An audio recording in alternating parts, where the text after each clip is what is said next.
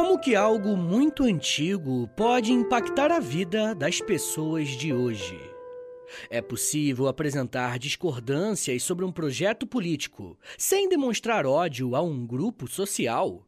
Essas são apenas algumas perguntas que podemos nos fazer quando estudamos com mais atenção a história e os debates envolvendo o que é o sionismo. Uma doutrina política que está em pauta por conta da guerra entre Israel e Hamas.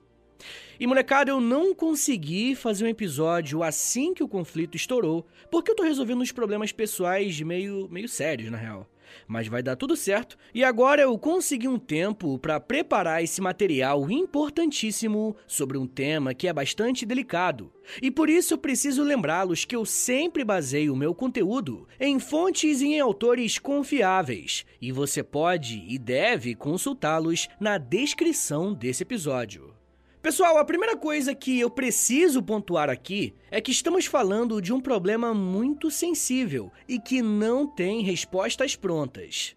Para vocês terem uma ideia de como esse problema é complexo, há alguns anos eu fiz um episódio chamado Israel e Palestina, contando um pouco sobre as origens das tensões e conflitos daquela região. E mesmo depois de muitos anos, esse episódio está sendo muito ouvido. Se você quiser ouvir episódio, eu recomendo, mas hoje eu quero focar em uma questão específica do conflito e que hoje está sendo muito falado. Eu estou falando do sionismo. Beleza, mas o que, que significa isso? Pessoal, de forma simplificada, podemos dizer que o sionismo é um movimento político que busca a restauração de um Estado judeu independente. E eu quero que vocês prestem atenção no termo restauração, tá? Porque ele vai ser importante mais para frente. O sionismo surge em um momento importante, tanto para os judeus quanto para outros povos em outras regiões do mundo. A ideia de um Estado-nação para os judeus nasce da necessidade de acabar com as diásporas judaicas. E eu não sei se você está familiarizado com esse termo, mas uma diáspora nada mais é do que um espalhamento. E nesse caso, se refere ao espalhamento do povo judeu. A história dos judeus está marcada por uma série de diásporas em épocas diferentes e por motivos diferentes. Mas, em geral, eles estavam fugindo de algum tipo de perseguição ou até mesmo escravização. Por esse motivo, muitas vezes vemos o sionismo sendo chamado também de nacionalismo judaico. E esse termo, para nós historiadores, é relevante, porque os nacionalismos cresceram no século XIX, período em que o sionismo vai se organizar enquanto um movimento político. Então, só para ficar didático, deixa eu repetir, tá? O sionismo é um movimento político que surgiu no século XIX que defende a criação de um Estado nacional independente para os judeus.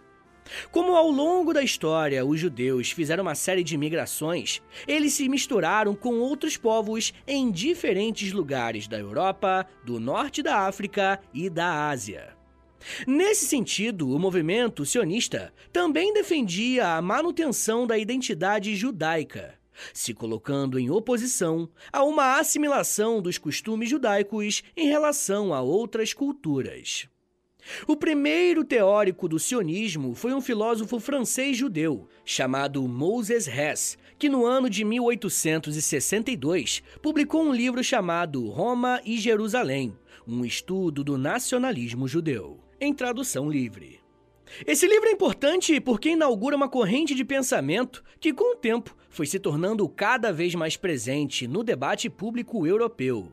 A tese central do trabalho de Hess se sustentava no fato dos judeus terem sido perseguidos de forma praticamente ininterrupta ao longo da sua história. E somente a criação de um Estado nacional independente poderia colocar fim a essa prática contra os judeus. Um outro trabalho que deu sequência e desenvolveu ainda mais o que passou a ser chamado de sionismo foi um judeu polonês chamado Heinrich Graetz, que escreveu em 1898 o livro História dos Judeus, em tradução livre. Para muitos especialistas, o trabalho de Graetz é uma das bases mais importantes no que se refere ao pensamento sionista. O que Graetz e Hess tinham em comum era a ideia de restauração de um Estado judeu. E pessoal, novamente, eu estou falando de restauração. E esse termo é importante porque o sionismo defende que os judeus já tiveram um Estado e um território próprio. E as origens dessa localidade podem ser encontradas na Tanakh, a Bíblia judaica. De acordo com a tradição judaica, Abraão recebeu de Deus a promessa que a sua descendência teria uma terra para chamar de sua, a Terra Prometida. E depois de um longo período de peregrinações e relação com outros povos, o reino de Israel foi fundado por volta do ano 930 a.C. Mais uma vez, recorrendo à tradição judaica, foi nesse reino que Davi e Salomão sentaram no trono. Por mais que exista uma forte conotação religiosa envolvendo a origem de uma restauração judaica, o israelense Shlomo Sand disse o seguinte a respeito do argumento usado pelos teóricos Moses e Graetz, aspas, Essas obras foram devoradas com pressa e entusiasmo pelos primeiros intelectuais nacionalistas. Da mesma forma que encorajou uma leitura laica, se não verdadeiramente ateia, da Bíblia hebraica. Fecha aspas. Por mais que o professor Sand tenha levantado a questão de que o movimento sionista não era necessariamente um movimento religioso, o próprio nome sionismo vem também de uma tradição sagrada. O termo sionismo deriva da palavra Sion, que em hebraico quer dizer elevado. E dentro da história dos hebreus, eles se relacionam bastante com uma colina chamada Sião, e por muito tempo esse nome se tornou um sinônimo de Jerusalém ou da Terra Prometida. Mesmo tendo como base uma questão religiosa, o sionismo não vai usar a religião para se promover. E quem conseguiu garantir que isso não acontecesse foi um homem que precisou lidar com uma falsa acusação de traição contra o seu próprio país. Até o momento que estamos analisando, o sionismo cresceu na Europa como um movimento filosófico e cultural, sem tantos impactos práticos na política. Veremos uma modificação desse padrão com um jornalista judeu austríaco chamado Theodor Herzl. Para compreender de que forma o Herzi ganhou destaque no final do século XIX, precisamos entender que os judeus que viviam na Europa estavam em condições diferentes dependendo da região em que viviam. Aqueles que estavam na Europa Ocidental sofriam menos perseguições ou problemas de integração do que aqueles que estavam no leste europeu. Era muito comum que os judeus que estavam na parte leste da Europa tivessem seus costumes assimilados ou até mesmo tivessem que abandonar a fé judaica e se convertessem a outras religiões. Theodor Herz nasceu em Budapeste e, mesmo sendo judeu, nunca foi uma pessoa ligada à religião judaica. Uma prova disso é que, durante a sua adolescência, ele escreveu uma carta para o Papa pedindo ajuda para que ele conseguisse converter outros judeus ao catolicismo. Na fase adulta, ele ganhou destaque trabalhando para jornais locais, até que recebeu um convite para trabalhar em um jornal na França e em Paris, ele foi convocado para fazer uma cobertura jornalística do julgamento de um militar chamado Alfred Dreyfus. Esse militar francês era judeu e foi acusado em 1894 de ter entregue documentos sigilosos aos alemães. A questão é que todas as acusações contra o Dreyfus eram falsas, e a partir de um estudo mais aprofundado desse caso, Theodor Herz percebeu que parte das acusações contra o militar envolviam questões de antissemitismo. Isso chocou o jornalista, porque, em geral, os judeus que viviam nessa parte da Europa não tinham problemas tão sérios com perseguições ou questões do gênero. O caso Dreyfus foi simbólico, porque mostrou ao Hers que nem a assimilação cultural era o suficiente para acabar com a discriminação contra os judeus. A partir dessa experiência, Theodor Herz escreveu em 1895 uma obra importantíssima chamada O Estado Judeu, uma solução moderna para a questão judaica. Da mesma forma que outros teóricos já tinham proposto, o jornalista vai defender a necessidade da reconstrução de um Estado soberano para os judeus. A sua principal linha argumentativa estava ligada ao nacionalismo, ao afirmar que, abre aspas, a questão judaica existe em todo lugar em que os judeus vivem, por menos que seja o seu número. Fecha aspas. Como Hearst já era uma espécie de jornalista conhecido na Europa, a comunidade judaica recebeu seu livro de forma muito positiva. E você pode estar se perguntando por que, que ele se tornou tão importante se o que ele escreveu já estava presente nos outros autores, né? E a questão aqui, gente, é que vai ser a partir do Theodor Herzl que o sionismo vai se tornar um movimento político. Foi o próprio jornalista que organizou o primeiro congresso sionista, que deveria acontecer na Alemanha. Mas alguns líderes judeus locais se oporam a essa ideia, com medo de uma retaliação dos alemães. Como alternativa, a primeira reunião aconteceu na Basileia, na Suíça, no dia 29 de agosto de 1897. Com essa organização estruturada, Hussey liderou debates a respeito da pauta sionista, principalmente envolvendo a questão de um território para os judeus. Para isso, foi formada a Organização Sionista Mundial, que servia como uma espécie de atrativo para os judeus sionistas espalhados pelo mundo. Quando os debates a respeito de qual seria o território ideal para o estabelecimento do Estado judeu começaram, algumas opções surgiram, dentre elas Uganda, Egito, Argentina e a Palestina. O próprio Hearst chegou a cogitar a criação de um território para os judeus na Argentina, mas no segundo dia do Congresso Sionista, a seguinte declaração oficial foi redigida, aspas, o sionismo busca estabelecer um lar para o povo judeu na Palestina, garantido pelo direito público. Fecha aspas. Aqui nós temos a definição desse grupo de judeus sionistas a respeito de uma localização que eles consideravam pertencer aos judeus. E vale lembrar que o termo Palestina aqui se refere a uma região bem próxima àquela que eu citei para vocês quando eu falei sobre o reino de Israel, lá no século 10 a.C. Mas tinha um problema, né? A Palestina, naquela altura, não era uma área livre que estava desocupada, muito pelo contrário. A região da Palestina estava desde o ano 638 d.C. sob o controle árabe muçulmano. A partir de 1517, o Império Turco-Otomano incorporou aquelas terras, tornando a Palestina uma província turca, status que se manteve até o final da Primeira Guerra Mundial. Com a região da Palestina sob o controle do Império Otomano, Herzl chegou a propor a compra dessa terra.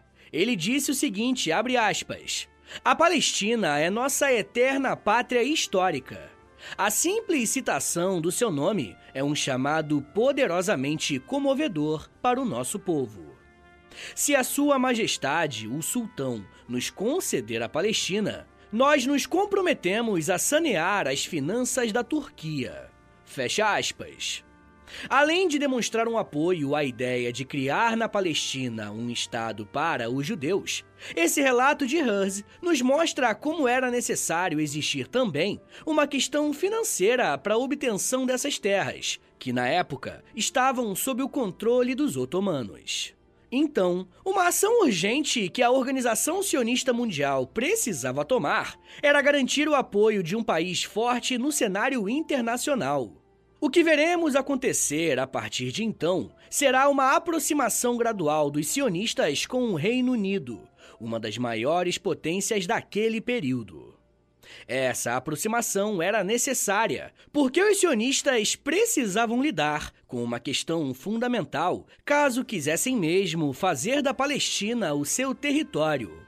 O que fazer com as pessoas que já moravam lá? Esse é um ponto muito importante e por isso quero conversar com os apoiadores do podcast sobre a origem da Palestina. Se você quiser ouvir esse e os outros mais de 130 episódios exclusivos que já tem por lá, basta clicar no link da descrição ou acessar apoia.se barra História em Meia Hora para ter acesso a um monte de conteúdo e, além do mais, ajudar o meu trabalho a continuar de pé. Pessoal, eu quero falar mais sobre como que o movimento sionista cresceu e de que forma que ele se adaptou e foi colocado em prática. E claro, né, falar também das críticas envolvendo essa ideologia política. Mas me dá um minutinho aí, tá, gente, que daqui a pouco a gente volta. E eu falo um pouco mais sobre colonialismo, extermínio, ocupação, mortes, narrativas e guerra. Segura aí, que é um minutinho só.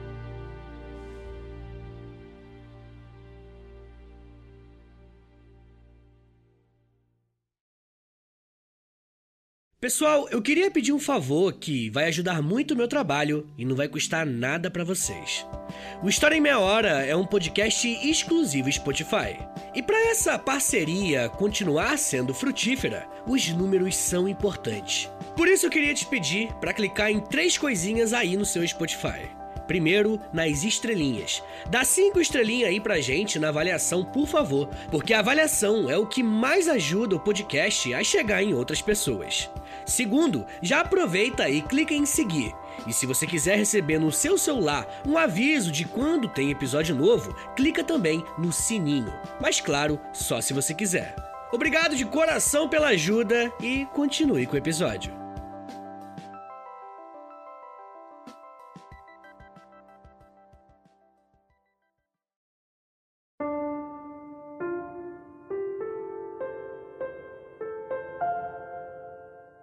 Abre aspas. A colonização da Palestina deve seguir em duas direções: a colonização judaica em Eretz Israel e a recolocação dos árabes em áreas fora do país. Fecha aspas. As palavras que você acabou de ouvir fazem parte de um discurso do Leo Motzkin, um dos líderes do Congresso Sionista Mundial, em uma clara referência a uma ação contra os habitantes da Palestina. E eu trouxe esse trecho aqui porque nós precisamos pensar em uma questão de extrema importância: a ocupação da Palestina. Eu terminei o primeiro bloco do episódio mostrando que o movimento sionista tinha definido a Palestina como alvo preferencial para a criação do seu Estado nacional. Porém, o Império Otomano estava com a região e milhares de árabes muçulmanos estavam vivendo naquele lugar. A questão é que, desde o final do século XIX e no início do século XX, o movimento sionista incentivou a migração de judeus para a Palestina, para viverem ali como uma forma de forçar uma concessão de território para os judeus. De acordo com os dados que o professor Pedro Reno, do canal Parabólica, compilou, em 1909, os judeus representavam mais de 10% dos moradores da Palestina e foi nesse período que eles fundaram a cidade de Tel Aviv. Conforme a migração dos judeus aumentava de forma gradativa para a Palestina, veremos uma divisão e novas formas de encarar o sionismo. No segundo Congresso Sionista, realizado em 1898, surge o sionismo socialista, que vai se recusar a pedir ajuda de países estrangeiros e vai defender que o Estado Nacional Judeu só seria atingido caso existisse um esforço da classe trabalhadora judaica na Palestina em prol desse movimento. É preciso dizer que o sionismo socialista começa bem pequeno, mas com o tempo vai ganhando mais adeptos. Talvez a linha do sionismo que seja a mais emblemática e de certa forma está atuando até hoje é o chamado sionismo revisionista. Criado pelo Ziv Jabotinsky, essa linha do sionismo acredita que os judeus precisavam sim do apoio de uma grande potência. Da mesma forma que era preciso incentivar a imigração judaica para a Palestina e, em seguida, transferir os palestinos para outras áreas.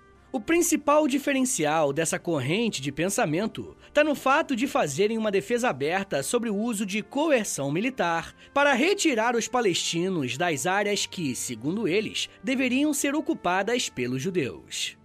De acordo com o historiador judeu Yaakov Rabkin, O Ziv Jabotinsky teve uma atuação importante, porque ele, abre aspas, mobilizou os judeus para a guerra, para a rebelião e para os sacrifícios. No contexto judaico, essa nova sensibilidade fortaleceu o afastamento dos líderes sionistas da tradição judaica. Fecha aspas.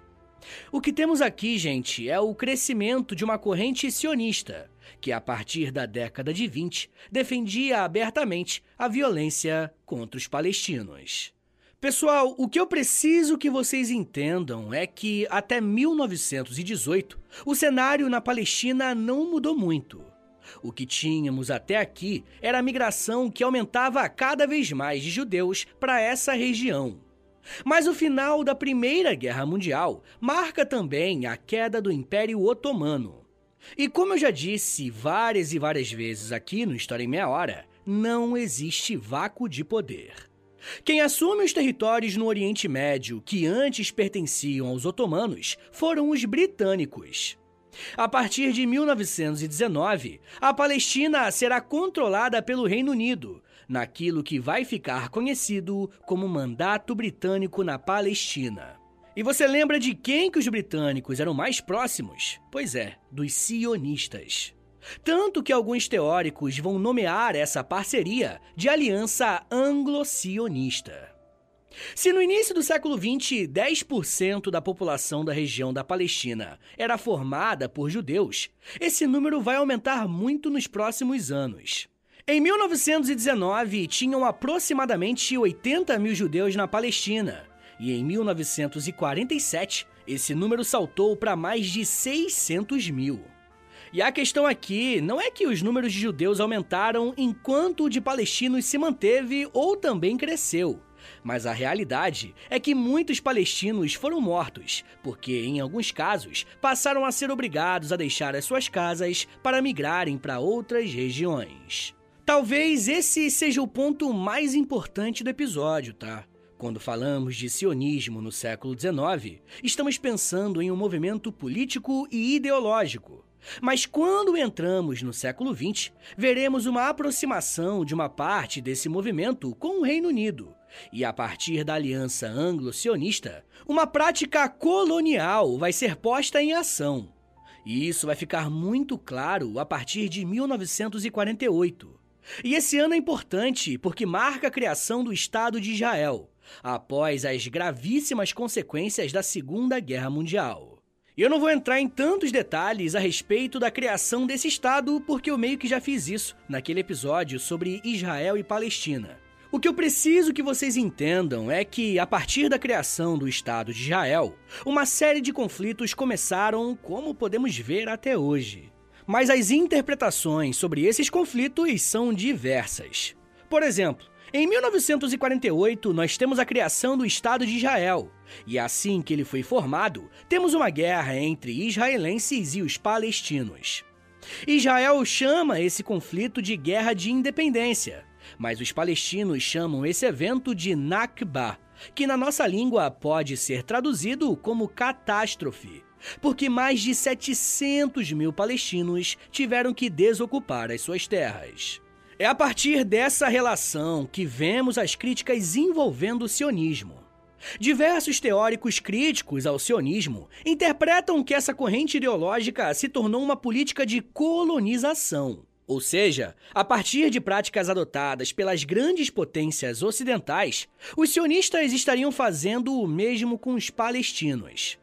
Para a antropóloga Ella Shohat, abre aspas, a historiografia israelense tentou intensamente normalizar o seu processo particular de invenção nacional. A identidade imaginada coloca Israel como um posto avançado do Ocidente da civilização contra a barbárie. Fecha aspas. Se você é um ouvinte mais antigo do História em Meia Hora, você já está ligado o que, que foi o processo de neocolonização ou imperialismo europeu da África e da Ásia. E vai lembrar que o discurso é exatamente o mesmo. Nesse sentido, o sionismo seria uma espécie de repaginada do tal fardo do homem branco, tá ligado? Mas agora aplicado ao Oriente Médio.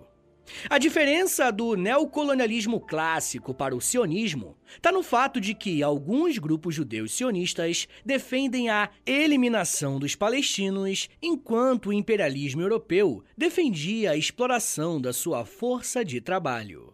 O que reforça essa percepção sobre o sionismo é a defesa que alguns setores dessa corrente política demonstraram ao longo do tempo. Citando mais uma vez o Ziv Jabotinsky, o criador do sionismo revisionista, os judeus não tinham nada em comum com aquilo que, para eles, significava o Oriente, e eles agradeciam a Deus por isso. Na visão do criador desse movimento, os palestinos representavam, abre aspas, passividade psicológica, estagnação social e cultural e despotismo político. Fecha aspas. E mesmo que os judeus tenham se originado na mesma região, eles pertenceriam à cultura e à moral do Ocidente. Não é um exagero afirmar que o sionismo revisionista defende a superioridade cultural da civilização ocidental, que deveria ser levada às terras do Oriente. Já o sionista britânico Israel Zangwill usou o seguinte slogan para defender a Palestina como um território para os judeus. Abre aspas. Uma terra sem povo para um povo sem terra. Fecha aspas. Ou seja, ignorando completamente a presença de palestinos ali.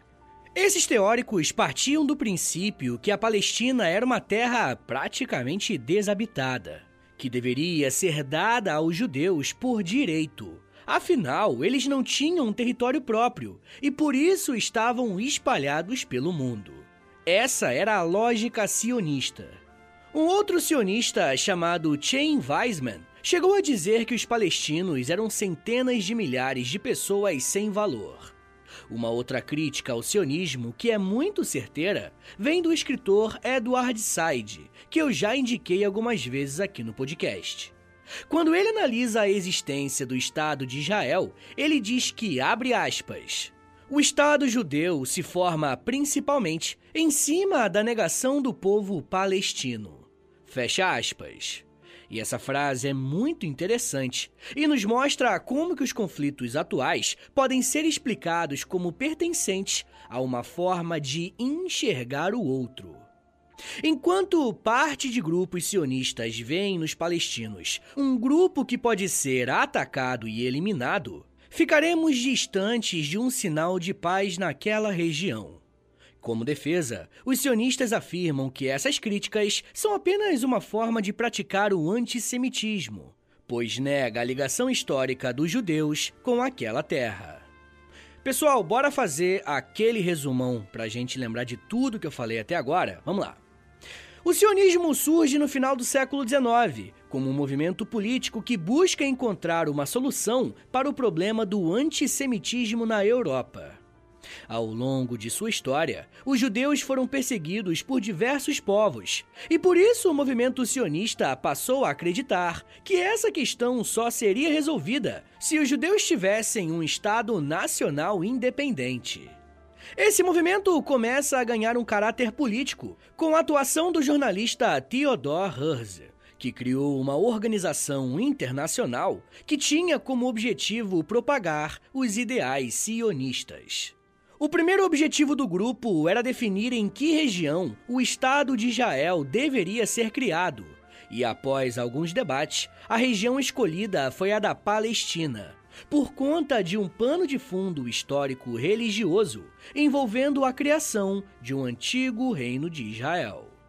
O que torna esse projeto um problema era o fato dessa região estar ocupada por outros povos, principalmente povos de origem árabe muçulmana, por conta da ocupação do Império Otomano na região. Mesmo assim, o movimento sionista começa a investir e incentivar que os judeus migrem para a região da Palestina, com o objetivo de ocupar aquele território para que o Estado de Israel seja criado. Após a Segunda Guerra Mundial, o objetivo dos sionistas finalmente é concretizado com a criação do Estado de Israel em 1948. Mas os debates envolvendo essa ideologia permanecem, principalmente por conta da forma que o governo israelense lidou com os palestinos que estavam na região antes, durante e após a consolidação do Estado de Israel. O próprio movimento sionista vai sofrer algumas mudanças e divisões, enquanto diversas críticas serão feitas a essa corrente política. Provavelmente, a crítica mais forte e contundente tem relação ao sionismo revisionista, que entende que Israel não só detém o direito sobre a Palestina, como necessita que os israelenses se armem para expulsar ou eliminar os palestinos da região. Nesse sentido, o sionismo passa a ser interpretado como uma ideologia que busca a colonização do território, e não apenas a sobrevivência do povo judeu. E como oposição a essa postura sionista, tem crescido grupos radicais e violentos que praticam atos terroristas, como o Hamas. Mas isso já é um papo para uma outra meia hora.